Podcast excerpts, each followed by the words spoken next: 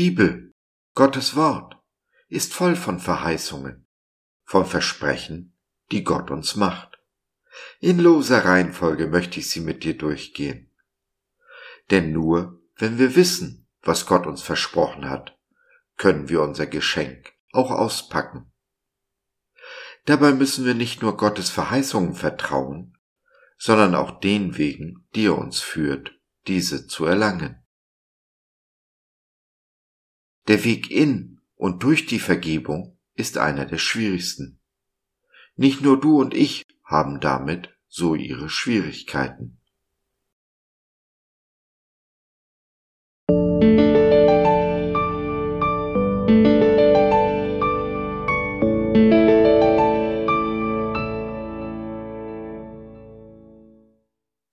Vergebung. Eine Verheißung, ein Versprechen unseres Gottes. Seid aber untereinander freundlich und herzlich und vergebt einer dem anderen, wie auch Gott euch vergeben hat in Christus. Epheser 4, der Vers 32. Es gibt wohl kein größeres Geschenk, keine größere Gnade als die Vergebung. Beides, einander zu vergeben und die Vergebung zu empfangen. Und dies zuerst. Wir vergeben, weil uns vergeben ist. Können vergeben, weil uns vergeben ist.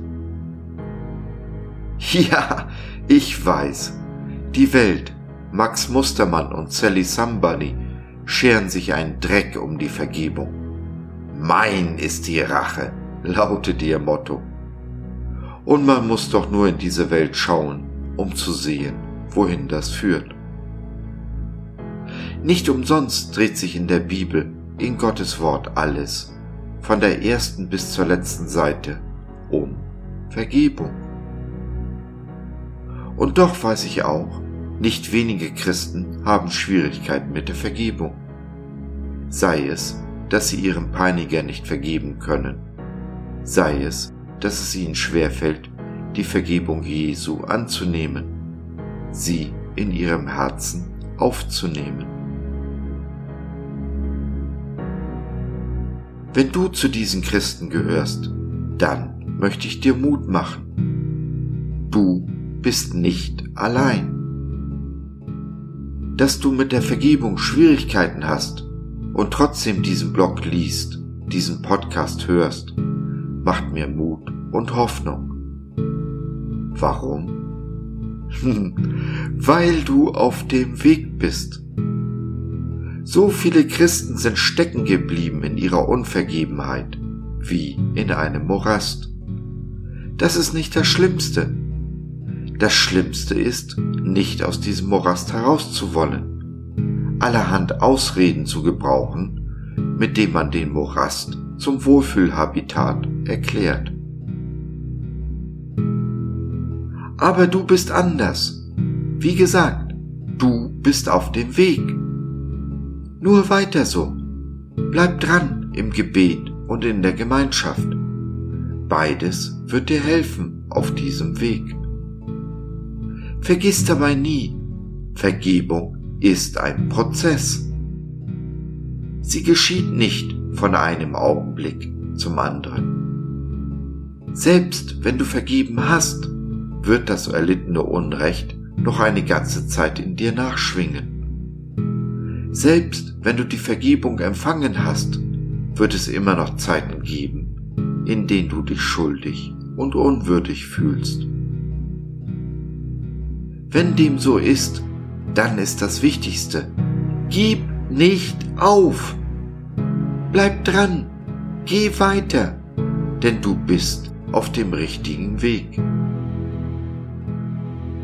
Corrie ten verglich Vergebung mal mit einem Glockenspiel. Obwohl der Glöckner aufgehört hat, an den Seilen zu ziehen, klingen die Glocken noch lange nach. Aber wie mit den Glocken so auch bei dir. Hörst du auf, an dem Seil zu ziehen, werden Ruhe und Frieden bei dir einkehren. Woher ich das weiß? Nun, Jesus hat's versprochen. Wie aber ist man auf dem Weg, seinen Feind und Peiniger zu vergeben? Nun, als allererstes, Vergebung ist kein Gefühl. Wenn du darauf wartest, dass sich die richtigen Gefühle einstellen, bevor du vergibst, wirst du in Unvergebenheit am Himmelstor ankommen. Genauso, wenn du darauf wartest, dass dein Gegenüber sich bei dir entschuldigt.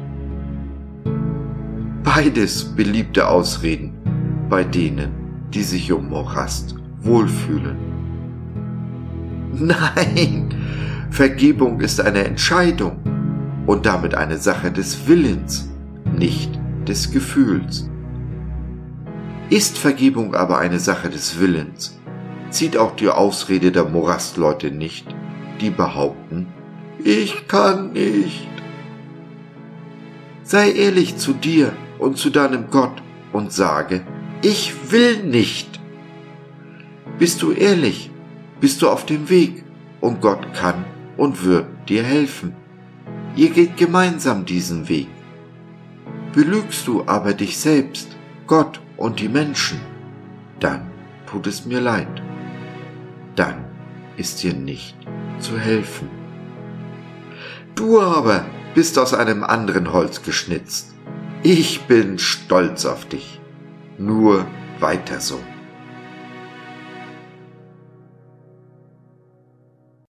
Wenn du deine Erfahrungen teilen willst, mit jemandem beten oder reden möchtest, dann nimm doch Kontakt mit uns auf oder nutze unser Info- und Seelsorgetelefon www.gott.biz Glaube von seiner besten Seite.